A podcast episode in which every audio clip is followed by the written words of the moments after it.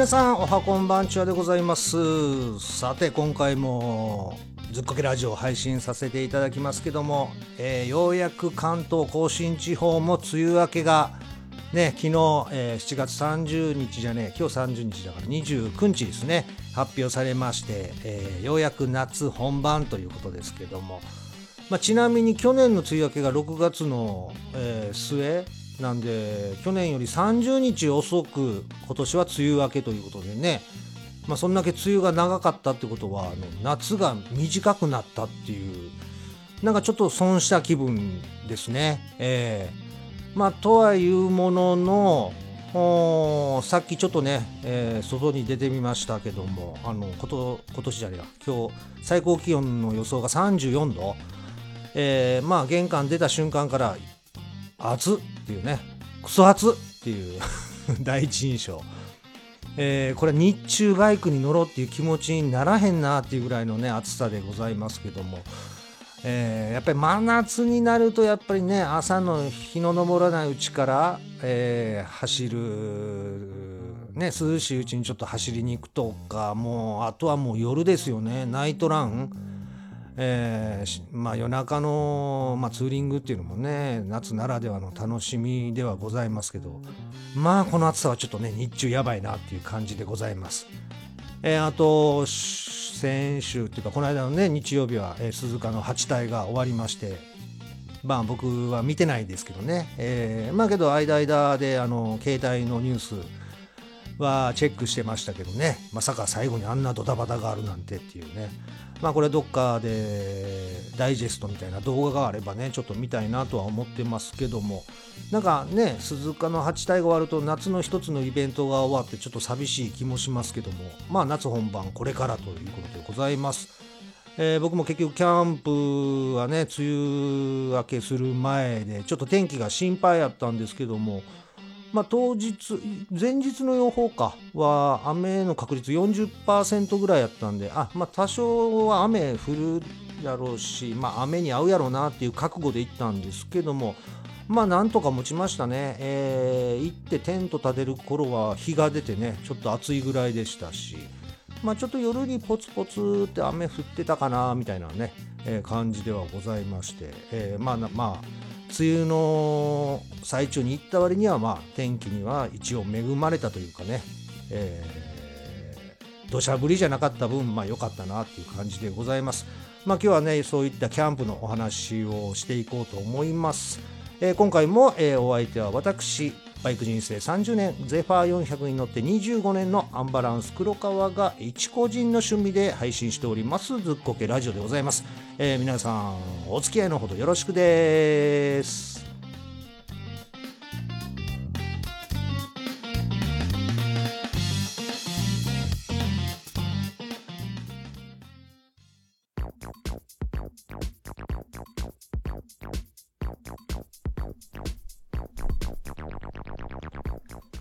さて、今回はですね、えー、行ってまいりましたソロキャンプのお話をしていこうと思いますけども、まあ、ゼファー400でね、えー、25年乗ってますけども、初めてキャンプ道具を乗っけてね、えー、行ってきました、ソロキャンプ。まあ、キャンプ道具自体も私持っておりませんでして、まあ、キャンプは今までね、行ったことあるんですけども、えー、皆さんが持ってるキャンプ道具を使わせていただいて、自分では何一つ持ってなかったんですけども、えー、ですから今回ね一から揃えるということからのスタートでしたけどもまあ皆さんのね、えー、助けもございまして前回も言いました通りテントはね、えー、アップライド、えー、フリースタイルポッドキャスト番組やられてます。ケンヤさんからもう使ってないのでよかったらどうぞということでねテントいただきましたしあと京葉ガレージの新平さんからもね、えー、ロゴスの、えミニグリルですか？ピラミッドミニグリルえー、これをいただきましてね、ありがとうございます。助かりました。はい。あと、えー、足らないものをまあまあ買い揃えていこうかなということなんですけども、えー、本当ならね、やっぱりバイクに積むならバイクに、まあ、適したというか、まあ、それ用のシートバッグが一番欲しかったんですけども、まあ、なんせ自分のお小遣いの中で、えー、道具を全部揃えていくとなると、やっぱりシートバッグが一番の、まあ、金額ですよね。えー、まあ、タナックスさん、元フィズのね、えー、いろんなバッグ出てますけども、大体まあ、1万後半から2万半ばぐらいでしょ、いろいろ、まあ大きさにもよりますけども、さすがにそれ買うと他買えないなっていうのがありまして、まあ結局はもう、まあ困った時のホームセンターですよね。まあ、うちの近所で言うと、まあ、島中ホームセンター、まあ、これは関東近県に展開しているホームセンターなんですけども、まあ、そこに行きまして、まあ、コンテナですね。まあ、コンテナ、あれ、道具箱とも言うんかなうん。えー、まあ、それにしました。えー、まあ、それだと本当に値段が安くて、えー、ちなみに、まあ、いろんなサイズはありますけども、まあ、バイクに乗せるならこのサイズかなっていうので、1000円ちょっとでしたね。えー、色もなんかね、えー、いろいろありましたけども、無難に、まあ、黒の、えー、ケースに緑の蓋のやつにしたんですけども、うん、1000、本当1100円せんかったはずですね。千何十何円みたいなやつを、えー、買いました。でまあこれはね、えー、雨降られても、まあ、蓋があるんで防水にも優れてるし、まあ、場合によっちゃこれが、えー、テーブルにも使えるっていうのがね、えー、まあ、最大の決め手というか、まあ、コスパも素晴らしい。ね、えー、全部言い訳です。本当はシートバッグが欲しかったけどね。まあけど代用品としてはもう最高の一品でしょう。このコンテナボックスね。えー、まあこれを買って、まあその中にいろいろキャンプに必要な道具を、えー、入れていこうということなんですけども、まあやっぱりソロキャンプ、バイクで行くんならやっぱりね、バーナーっていうんですか、えー、コンロ？コンロっていうか、バーナーでいいのか。まあまあ、えー、火の元ですよね。えー、これはあのー、まあ、カセットボンベが使えるのが一番無難かなと思いまして、あの、OD 缶って言ってね、あの、アウトドア用のあの燃料の、あやつのもありますけど、まあ、カセットボンベの方が、まあ、燃料が切れてもね、えー、行く先々、コンビニなんかでもすぐ買えるので、まあ、カセットボンベのバーナーにしようかなと思って、で、まあ、その中でもやっぱ一番の信頼である岩谷。はい。まあ、カセットコンロ、まあ、家庭でね、使うカセットコンロなんかも岩谷がやっぱり一番のシェアブランドでしょう。まあ、アウトドアだとどうかは知りませんよ。多分違うんやと思いますけども。えー、で、我が家もね、やっぱり岩谷のあの、円タコっていうね、たこ焼きコンロ。これを使ってます。もうこれね、家でたこ焼きしたいなら、まあいろいろね、ホットプレートでたこ焼きの鉄板がついてるやつとかありますけど、やっぱりね、たこ焼きを焼くならね、やっぱり火じゃないとダメです。電気じゃなくて、やっぱり炎で焼かないといけないんですよね。カリッと中とろっとっていうたこ焼きを作るには。で、もうみんなにおすすめしてのこの岩谷の円タコ。ええ。これが一番最高のたこ焼きが作れるんですけども。今、たこ焼きの話じゃないよね。はい。あの、キャンプの話で、はい。まあだからそ、そんだけまあ岩谷を僕はあの信頼してるんで、岩谷のあの、コンロというか、バーナーを買いました。これがえっ、ー、とね、何やったっけな。うんと、ジュニアコンパクトバーナーってやつですね。カセットガス使うやつ。うん。これにしまして。これがまあ5000円しなかったぐらいですかね。4800円ぐらいかな。うん。あとあのー、まあ、それ以外にね、焚き火とか、まあ今回その新平さんにいただいたグリル、それでまあ炭とかも使うとしたら、その時のまあ炭の火起こしとか、えー、焚き火に火をつける時のまあ、バーナーがあった方が楽かなと思って、まあ、着火剤なんかでもいいんでしょうけどね、着火剤なくなったら毎回買い足すんであれば、まあ、岩谷のそのカセットボンベのバーナーがあるんやったら、ね、あの火起こし用のバーナーも、まあ、カセットボンベの方がいいかなということで、これはあの、外っていうブランドでいいですか、えー、のフィールドチャッカーっていうのをね、買いました。これ2000円いくらぐらいでやったんですかね？ええー、まあ、この2つ、まあ、火関係でいくとね、えー、それを買いました。で、まあ、炭とかは、本当はちゃんとしたのを買えばよかったんですかね？もうここら辺はもう、あの、100均で、ダイソーでね、えー、炭は買っていきましたね。あとダイソーであのランタン買いました。あのこれはツイッターでもね、多分載せたと思うんですけども、えー、まあ、100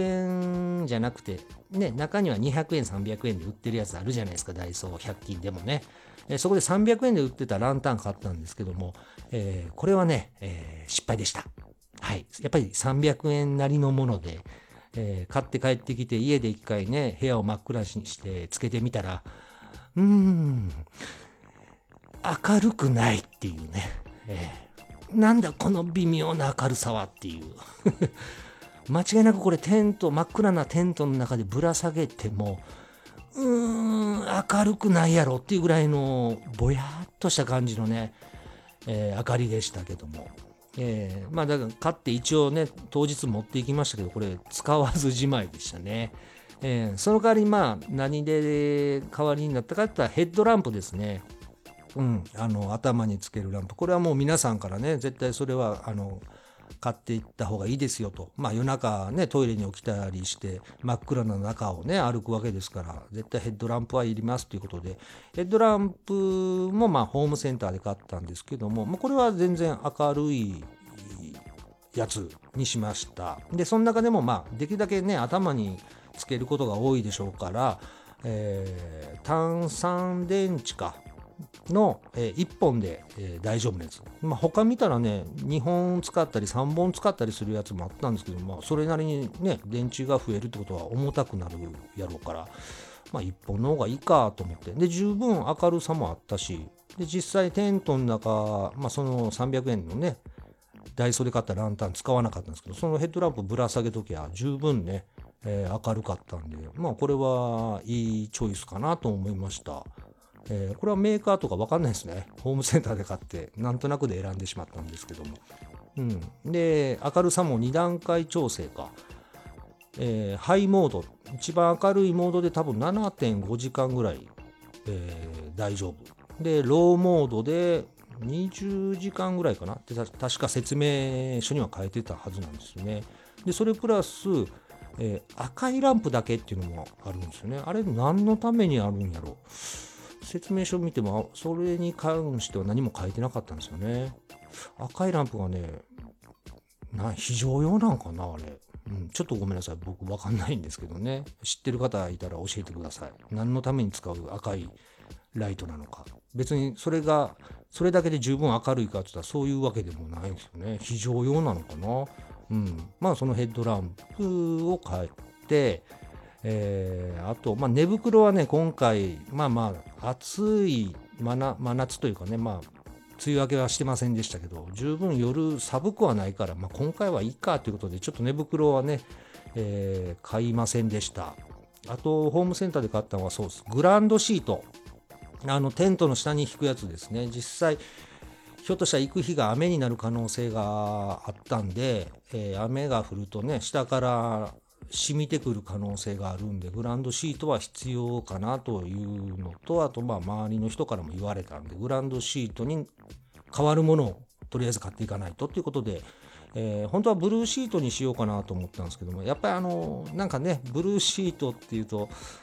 うん花見の宴会とかに使ったりまあ現場とかでね、え資材のこう雨よけみたいな感じで使うイメージなんでちょっと青色って正直嫌やなと思ったらちょうどホームセンターのそのブルーシート売り場の、陳列されてる棚の横の方に行ったらグリーンのねシートが売ってたんですよ。緑色深緑の。あこれならなんかアウトドアっぽいなっていう。なんか工事現場で使うような雰囲気はないなということでね、それを買いました。で、分厚さも十分で、あれ、なんか1000番台、2000番台、3000番台ってあるんですかね。1000番台ってもうほんと薄いペラペラのやつで、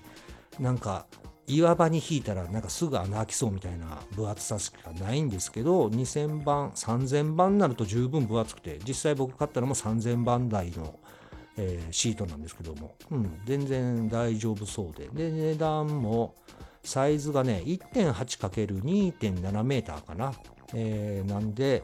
えー、十分、まあ、1.8やから、インナーテントの、まあ、真横の幅ぐらいは大丈夫で、で場合によっちゃ前室もねちょっと引けるなっていうのでその 1.8×2.7 メーター。これが多分700円しなかったぐらいかな、えー、それにしました。で友達なんかに聞くとグランドシートの代用品でいいよって言われたのは防災シート。これも現場なんかで使うやつで白いシートなんですけども。まあね、えー、防災？防煙シートか。だから多少ね火がポンってこう飛んでも燃え移らない。燃えにくいシートなんですけども、まあ、それもホームセンター売ってたんですけどもサイズがね超でかくて、えー、2.2メーター ×5 メーターとか確かなんかそんなサイズの5メーターはいらんやろとまあ、折ればいいとはいえ、なんかね、畳んだ時にかさばるし、とあの意外と防煙シート重いんですよね。まあ、分厚さもあるやろし、素材も素材なんで多分そうなんでしょうけど、これはちょっとなと思って。で、まあ一応ネットで調べたらサイズちっちゃいのもあるんですけどね。まあお値段は当然そのブルーシートに比べるとね、高いですけども。まあまあ今回はそのまあブルーシートならぬグリーンシート、えー、にしました。はい。まあ、大体買ったもんってこれぐらいですかね。結局、なんだろう、クッカー？フライパンとか、まあ、夜間的なものをもう今回買わずに、もう家から、あれですね、えー、何センチぐらいやろう20センチないかのフライパンというかあのちょっと深めの鍋一つ持っていきました。まあこれそれでお湯も沸かせたしあので中があの加工してあるんであの何ですか？焦げつかないような、うん。えー、なんで肉も実際それで焼けたんでそれで十分やったんで。まあ次回またね行く時にはそういったものも徐々に揃えていきたいなとは思うんですけど今回買い揃えたのはそれぐらいかな。はい。でまあ当日それを積み込んでいくっていうのもちょっと不安やったんででしかもテントもね僕一人でだから建てたことないんで、えー、ケイアンさんから頂いたそのテントも一回事前に広げとこうと思ってこれもツイッターで多分アップしたと思うんですけどもまあうちのマンションの下にまあ普段使ってない駐車スペース車椅子用の駐車スペースがあるんですけどまあ普段はもうパイロン立てて塞いであるとこなんですけどもちょっと管理人さんにね、あの、お願いして、ちょっとテントを試し張りしたいんですけど、このスペースいいですか？っていう許可を得まして、えー、その中で一回やってみて、動画をね、カメラ回しながらやってみたんですけど、その時にインナーテントすら、えー、立てれずじまいで終わりましたね。えー、まあ、その後反省して、あの、YouTube で3本ぐらいかな、えー、違う人がテントを立てる画像を見てね、動画を見てちょっと勉強しまして、えー、まあそれで立て方はよし、OK なんです。多分。あとは当日で多分これは OK って自分の中で、えー、思い込んで、で、あとはバイクの、だから積載、えー、積み込みもこれは当日朝ね、行く前に初めてやるとなんか絶対手間取るやろうなと思って、前日のお昼昼間はね時間あったんでそこでちょっとやっとこうと思ってでそれもちょっとね記録として動画撮りながらやりたいなと思ったんですけどちょっと天気があやふやなのもあって、えー、これはねだからマンションの下ではなくちょっと、えー、仲のいい友達が、えー、倉庫持ってまして、え趣味倉庫ですね、えもう釣りが大好きなあの友達でしてその倉庫にあのまずカヌーが3艇。うんもうなんで3艇もいるんやろうと思ってね。それが3つをカヌーが3つあってでまあ釣り道具でしょ？キャンプ道具。なんかまあゴルフバッグだなんだいろいろ置いてますよ。テントもでかいテントですよ、えー、僕もそのテントで寝かしてもらったことあるんですけどね。あれ何人用のテントかな？4人ぐらい寝れてしかも前室もめちゃくちゃ広くてそこでみんなでテーブル置いてご飯食べるぐらいのでっかい、えー、テントなんですけどね。でコットもあるし椅子も何脚あんねんっていうぐらい、まあ、置いてある趣味の倉庫なんですけどそこでねちょっとバイクの、えー、積み込みの予行練習をさせてもらいまして、えー、でまあコンテナをねまず横にしようかな縦にしようかなと思ってたんですけど多分ねあの着替えだなんだもいるなっていうことでリュックも一応背負っていこうかなと思ったんで背中にねちょっと余裕が欲しいんでまあ本当ならシートの幅に合わせてコンテナを縦に積もうかなと思ったんですけどもそれやと背中に当たって余裕がないんで、えー、コンテナを横にしてえー、で固定しようと思ったんですけどその固定もね最初これもツイッターでコンテナ買いましたっていう時にツーリングネットで、えー、バイクに留めてあの固定してっていう、まあ、画像を上げたんですけど皆さんからねツーリングネットじゃ弱いですよっていうねご指摘をいただいたんでで何人かの方に勧めていただきました。あのタイヤのチューブ自転車とかねああいうあのタイヤチューブで固定する方がいいですよということで,、えー、でそのチューブはねあのホームセンターで買いましてでそれで固定をしっかりしてでそのコンテナの上にテント、えー、ケンさんから頂いたテントを乗せて、えー、でマットですね。テント内に敷くマット。これはあのうちの下の娘が高校の時にまあ、防災訓練というか、あの、学校の、まあ、校内の宿泊体験っていうのがなんかあったみたいで、で、その時にあの、全生徒に配給された銀マット、これが家に置いてあったんで、あ、それをそのままじゃあ使おうということで、えー、娘からいただきまして、ありがとうございます。えー、で、それを積んで、だコンテナはタイヤチューブでしっかり固定。で、テント銀マットはツーリングネットで固定っていう感じでね、えー、試しの積載をしてみました。で、背中もまあ若干余裕あったんで、ちょっとね、リュックを背負ってみても、あ、これなら背中の、えー、スペース、リュック背負っても大丈夫やなっていうのを確認し終えました。はい。で、当日ですよ。えー、当日朝。まあちょっと前日がね、結婚記念日で、あの、夜、まあね、夫婦プラス、まあ、下の娘と3人で、えー、ちょっと外食に行きまして、まあ、この外食があの前もよく最近 連チャンで言ってますけどあのワインバーでね、えー、まあピザだパスタだね、えー、いろんな前菜だっていうのをね、え、純ちゃんっていうねあの女性の店長さんですよ。イルンゴっていうねお店なんですけどね。まあそこであの食べて飲んでで帰ってきてでさらに帰ってきたらね上の娘はまあ今も家を出て千葉の方で一人暮らししてるんですけどその日ね帰ってきてましてまあ友達と夜飲みに行ってまあご飯食べてきて帰ってきてて。だから帰ってきたら久々にね、えー、4人家族4人揃ったんでまたそこから僕ちょっと飲みすぎましてね、えー、次の日の行動がちょっとね、えー、起きるのが遅くなって積み込みもちょっと時間かかったんですけどね。えー、で、それプラス、やっぱりプラあの荷物がちょっとさらに増えました、やっぱり。あの寝袋は買わなかったんですけど、まあ、タオルケット的な薄い毛布を持ってね、えー、いかないとダメでしょ？で、プラス、えー、撮影しようと思ってたから三脚。うん。これが結構重たかったんですね。えー、で、一応今回泊まるキャンプ場、各サイトに椅子とテーブルがあるんで、それはいらんなとは思ってたんですけど、今後のことを考えたらやっぱりね、椅子テーブルは必要だと。で、まあテーブルはコンテナがテーブル代わりになるとはいえ、椅子は代わりになるもんがないから、一応じゃあ椅子だけ折りたたみの椅子を持っていこうと。まあこれはあのね、子供がほら運動会の時とか、えー、応援ね、観戦しに行く時に買って、たもう昔からある折りたたみの椅子があるんですけどそれをじゃあ積もうと思ったら結構な量になりましてでどうしようかなと思ってなんかそんなコンテナの上にねテント、えー、三脚折りたたみの椅子で銀マット。なんかこれは上に乗せるテントだなんだはちょっとできたらまとめた方がいいなということで家にあったズタ袋。うーんとね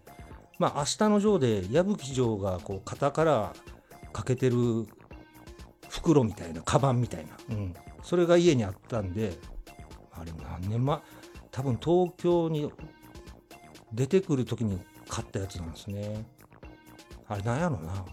軍用軍用ものっていうかミリタリーバッグみたいなね、えー、まあその中にテントと三脚折りたたみ椅子でまあ薄い毛布を詰め込んでそれをコンテナの上に乗っけて、えー、プラス銀マットは中に掘り込めなかったんで銀マットは外に。でそれをツーリングネットで固定と。でプラスリュックの方にうーん着替えだテントだあテントじゃねえわ。着替えだタオルとかあのその他もろもろね、えー、詰め込むとリュックがパンパンになりまして、えー、いざそれでバイクに乗ろうと思ったらやっぱり背中がつっかえてこれは運転できへんなと、えー、いうことになりましてけどもう行かなあかんしキャンプ場に、えー、仕方がないということでもあのリュックは前に、えー、抱え込むようにしました。はい。これはねちょっとね次回に向けて改善しないとな。リュックはもう背負えないもんだというふうに、えー、考えないと。だからやっぱりねサイドバック的なものは欲しいかな。うん。まあか、まあ、タンクバッグやとなどうなんかな。タンクバッグそんなでかいのつけるのも大変やしなとかね。ちょっとねいろいろ思いましたね、えー、サイドバッグがいいかな。うん。まあちょっとそれは次回のね改善策ですけども。まあそれで、えー、いざキャンプ場にということで。でまあね、えー、まあ前回も言ってました通りえー、羽田空港のすぐ近くにあります城南島海浜公園キャンプ場、まあ、うちの家からやっと、えー、13キロ距離にして、えー、時間にしてまあ下道で十分行けますからね、えー、混んでても30分で行けるっていうやっぱりね、えー、初のソロキャンプには最高の場所ですよね。えー、かあっても帰ってこれるっていうのはね、えー、土砂降りだったらとりあえずテントを残してでも避難できる。ね、雷、雷雨がすごかったら帰ってこれるっていうね、どっかで安心感もあるんで、えー、ということでね、ほんと30分ちょっとでね、着きました。で、いざ着いて、えー、グランドシートを引いて、えー、でね、天気ほら曇り言ってたのも、その時は日が出ててちょっとクソ暑かったんですけど、さあ、こっからですよ。だからテント初めて張る。この間はインナーテントさえ広げられなかった。完成することができなかったんですけども、やっぱり YouTube をね、3本見て勉強した甲斐がありました。えー、まあ、スムーズとは言いません。えー、まあけど、早いか遅いかは基準がよくわかんないんですけども、一応ね、インナーテントは11分で完成しました。まあ、これ一応ね、えー、カメラっていうか、あのこれは iPhone のカメラを回してちょっと撮ってたんでね、時間見たらインナーテント完成まで11分っていうのは分かったんですけども、えー、で、その後、フライシートっていうんですか、外側のやつ、えー、かけて、結局トータル31分。まあ、これが早いのか遅いのかわからないです。うん。えー、でそのまあここまでフライシートまでかけて31分なんですけどその後あの付け忘れてたのがあのフライシートをさらにロープで貼るじゃないですか下のあのインナーシートとインナーシートじゃインナーテントと一緒に留めるんじゃなしにちょっとほら外側に貼るロープ、うん、それはちょっと付け忘れてたんでそれ入れたらまあ40分ぐらいかなっていう感じですかね。えー、まあけどまあまあ初めてにしちゃ自分なりには満足と、えー、いうことです。ただあの建て終わった時にもちゃなんかこう疲れというか あ無事にテント建てれたっていう満足感で、まあ、ちょっと休憩してたんですけどね、えー、食材を全く買ってなかったんですね。えー いや頭の隅っこにあったんですけどもテント建てたことにすごい満足して、えー、達成感に浸ってたらねあそうや食材買ってなかったと思ってでこの時あのー、ちょっと離れたサイトにですね京葉ガレージの新平さんが来てましてえー、まあツイッターでね、あのー、やり取りというか、ああ行くかもなんていう話はえー、してたんですけども、まあ、当日平日やったんでね、えー、あの、サイト、別に予約取らなくても当日でも OK やったみたいで、で、新平さんがちょっと離れたサイトにいまして、ちょっとね、ご挨拶してお話しして、で、あ、今から俺食材買いに行ってきますって、大丈夫ですか？やばくないですか？みたいな、ちょっと心配もされながらね、えー、で、テントもちょっと新平さんに見てもらって、これで大丈夫ですかね？って言ったら、新平さんからもね、あ、全然大丈夫ですよ、みたいなね、えー、お墨付きをもらったんで、僕も安心したんですけど、まあまあそこから急いで、えー、食材を買いに行くんですけども、やっぱり都内なんで、ね、スーパーまで、えー、と、一番近かったのが、まあコンビニでもいいんですけどね、なんかスーパーの方がいいかなと思って、品川シーサイドにあるイオンにバイクで何分ぐらい？10, ?10 分ちょいぐらいで行けたのかな。えー、そこ行って何を買おうかも考えてなかったんですけど、その現場行って、とりあえずビールだということでね。えー、ビール買って、で、新兵さんからもらったね、ミニグリルに炭を入れて、そこで何か焼きたいっていうのはまずあったんで、選んだのが目指し。はい。ね、やっぱこのビールに合うものと思ったら目指し。で、一応ね、バーベキュー用の豚肉、味、もう味がなんかタレに漬け込んだようなバーベキュー用の豚肉が売ってたんで、それを買って、で、ウインナー。まあこれは鍋でこうお湯でね、えー、焼くんじゃなしにでいいかな、ボイルでいいかなと思って。で、ウインナー買って、で、もしものためにと思って一応パンと、えー、チキンラーメンを買っといて、で、ほん、後から思えば、あの、枝豆食いたかったなっていうのを後で思い出したんですけどね、その時ちょっと買い忘れて。あとはまあ氷を2キロ買ったのか。うん。で、あの、簡易的なクーラーバッグみたいなのは家からね、2つ持って行ってたんで、えー、まあそこに氷とビール。で、あと食材、もう一つのクーラーバッグに氷と、まあ、食材なんかをね、えー、入れまして、で、炭を、えー、グリルに炭をセットして火起こしね、え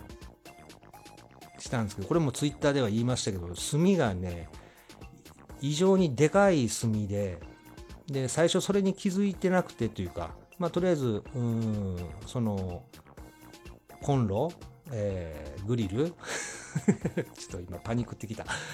新兵さんからもらったミニ、ミニグリルね、えー、そこに炭をセットして、で、フィールドチャッカー、ね、ガスバーナーで火つけて、で、あ、ちょっと火が安定してきたから網を置こうと思ったら、炭が大きすぎて網が置けないっていうのにそこで初めて気づきまして。じゃあ、あの、みんなツイッターの方でね、えー、いやいや、あの、炭を、まあ、砕けばいいんですと。小さくすればって言われたんで、まあ、他残ってた炭はちょっと細かくね、えー、砕きましたけどもあの実際つけた炭はなんかちょっとまあ燃え燃えてというかね、えー、燃焼していったらある程度ちっちゃくなるかなと思ってねそれを待ってたんですけどね意外となかなか炭がちっちゃくならなくて30分以上待ちましたかね、えー それまあまあそれでだんだん日が暮れていくみたいな。うん。でまあ一応網をまあ、置けるようになったとか、ちょっと隅に当たるんですけど、まあ、ここで新平さんがね、いや、あの、綺麗に、あのー、網を置かなくても、ちょっとずらして置けば、置けますよというね、えー、ご指摘をいただきまして、いや、あれ、新平さんいてよかったなと思って、まあね、そのグリルの元持ち主でございますから、えー、で、なんとか目指し焼いて、まあ、ウインナー食べて、もうね、もう食事に関してはあんまり今回、あの、あれしようこれしようの目標がなかったんで、もうビール飲めりゃいいやっていうね、えー、感覚やったんで。次回はちょっとね、だからテント立てるのはもうね、えー、大丈夫なんで、次はなんか料理にちょっとこだわるというか、えー、なんか目標を立ててこれを作ろうみたいなのはちょっとね、次回は余裕があると思うんでできると思うんですけどもね。まあ今回はまあ簡単なもので済ませました。で、えー、まあ、新平さんとね、ちょっと夜中、えー、一緒にね、こう飲みながらいろいろお話も、えー、させてもらいまして、いやけどあの本当にあれ一人やったらどうしてたんかなと思ってね。まあ みんなに助けられてんなっていうね、えー、痛感した時間でございます。で羽田空港のそばやったんでね本当にこれ嘘偽りなくなんですけどあの着陸する飛行機が本当にその公園のねすぐ上ですよ。通るんですけども本当5分おきなんであの新平さんと話してても5分おきに会話が1回止まるっていうね、えー、なんかちょっと気まずい感じもしましたけどもね、えー、それがね12時近くまでやっぱり飛行機が飛んでてだから結局それまでは寝られへんなっていうんで僕も結局飛行機が飛んでる間はまビールを飲みながら過ごすと、えー、でようやくあ飛行機が着陸しなくなったなっていう頃にようやくテントに入って就寝、えー、寝ましたけども。まあやっぱりね初めてのソロキャンプなんで気が張っててまあね、えー、疲れもあったんでしょうねほんとねすぐ覚えてないぐらいの感覚で寝てしまいましたね。はい。ただ、で、翌日ですよ。えー、まあね、まあビールをしこたま飲んだのもあるんですけど、まあトイレに行きたいなーっていうのと、あとね、蒸し暑さで目が覚めまして、えー、それがね、朝の4時半。うん。で、トイレ行って、まあ時間がまだね、早いから、もう一息寝ようかなと思ったんですけどもう蒸し暑くて蒸し暑くて全然寝れなくてで、まあ、前日がね晩ご飯というかえ目指しと、えー、ウインナーだけいやね、うん、しか食べてないからお腹が空いてきましてもう我慢できなくてもうじゃあ朝食作ろうと思ってねもう5時半から、えー、朝食を作り始めました、朝食はねあの前日、まあ、ウインナー買っててあれねよくスーパーで2袋つながってるじゃないですか。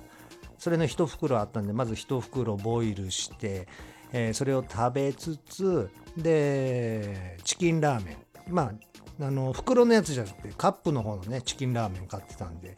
えー、それのお湯沸かして作りの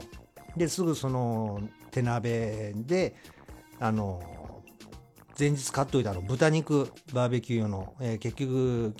前の日焼かなかったんでそれを朝からねジュージュー焼きましてあとパンとを朝食で食べました、えー、これが朝からねちょっと意外に食べ過ぎて、えー、お腹がパンパンになるっていうね。えー、ちょっと身動き取れないぐらい食ってしまいまして、えー、まあそっからだから朝逆に時間がね、えかなり余裕がありすぎて、まあ、10時が一応チェックアウトというかね、え、なんですけどもな5時半でしょ？で6時過ぎにはもう食べ終わって23時間 まったりしてたんかな。片付け始めたんだけど一応朝8時ぐらいからちょっと片付け始めたとは思うんですけども。えー、でここで朝でねまた嬉しいことにあのこの「ずっこけラジオ」を聞いてくれてます、えー、リスナーの鍋さんが激励に来てくれましてね、えー、しかも仕事の、うん、仕事前か、えー、まあねトラック運転されてるみたいですけどもその仕事前にねあのわざわざキャンプ場まで顔出していただきましてありがとうございます。ね。でその後まこまこさんも、えー、来てくれましてね、えー、本当にありがとうございます。ね、もう本当に申し訳ない。朝からねわざわざ足を運んでいただいて、えー、でまあまこまこさんいろいろね僕が片付けてる姿を、えー、画像を撮ってくれまして動画もねちょっと撮ってくれましたんで、えー、そういろいろ、まあ、自分でも撮影しようと思いながら後半ほとんど余裕がなくてねそういう撮影してなかったんですけども撮っていただけてありがたいなと、えー、いうことでございます。そうですね。あいろいろだからね、本当写真だ、撮ればよかったな、鍋さんとか。まあ、ま、まこまこさんとは2人でね、1枚で写真撮りましたけど、新平さんともね、1枚も撮らずにね、えー、まあその日お別れというか、してしまいましたんでね、ちょっとそこはね、えー、ま、若干僕に余裕がなかったということでね、お許しいただきたいなと思います。というわけで、まあ、今回ね、初めてのキャンプ、まあ、まあまあそれなりにはまあ成功したかなというところもあるんですけど反省点もねありながら改善していきたいなということでございます。まあ、9月の、えー、旅バイク祭りここがね一応まあどれだけ自分がスキルアップしてるかをね、えー、楽しみに私もしておりますんであと1回ぐらいどっかちょっとね練習キャンプ行きたいんですけどもちょっと涼しいとこ行きたいですね。えー、やっぱり真夏にあのー、うん、暑いところでキャンプするもんじゃないなっていうのは痛感いたしました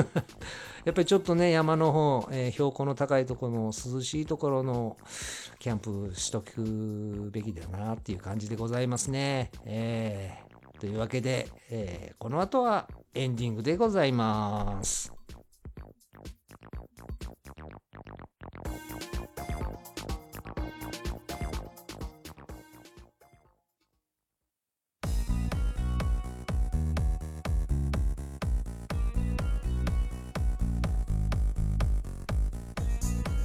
さあ今回も皆さんね、えー、最後まで聞いていただきましてありがとうございます。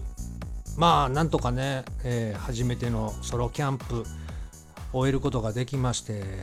ね、えー、次回そして9月の旅バイク祭りに向けてね、え、スキルアップを頑張っていきたいと思います、えー、そしてですね今回まあ動画とかも撮ってたんでね、あのまこまこさんが最後撮ってくれてましたけど、まあ、それ以外に画像なんかもあったんで、ちょっとね、その動画なんかを編集いたしまして、えーと、YouTube の方にアップしておきます。えー、シーサーブログの方のね、えー、に YouTube の URL を貼り付けておきたいと思いますので、ぜひ YouTube の方でよかったら動画の方もチェックしてみてください。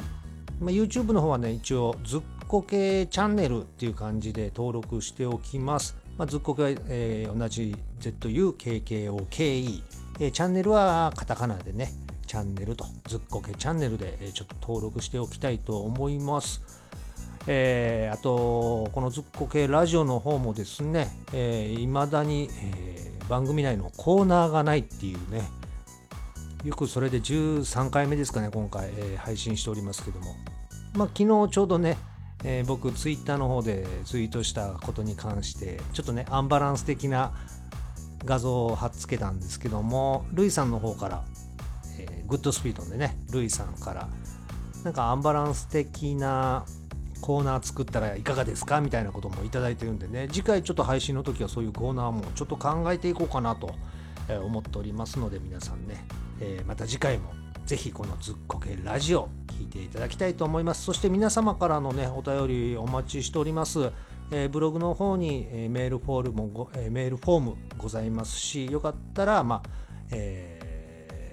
ー、メールの方ですね、zukkoke.rider ずっこけ .rider、えー、アットマーク gmail.com でね、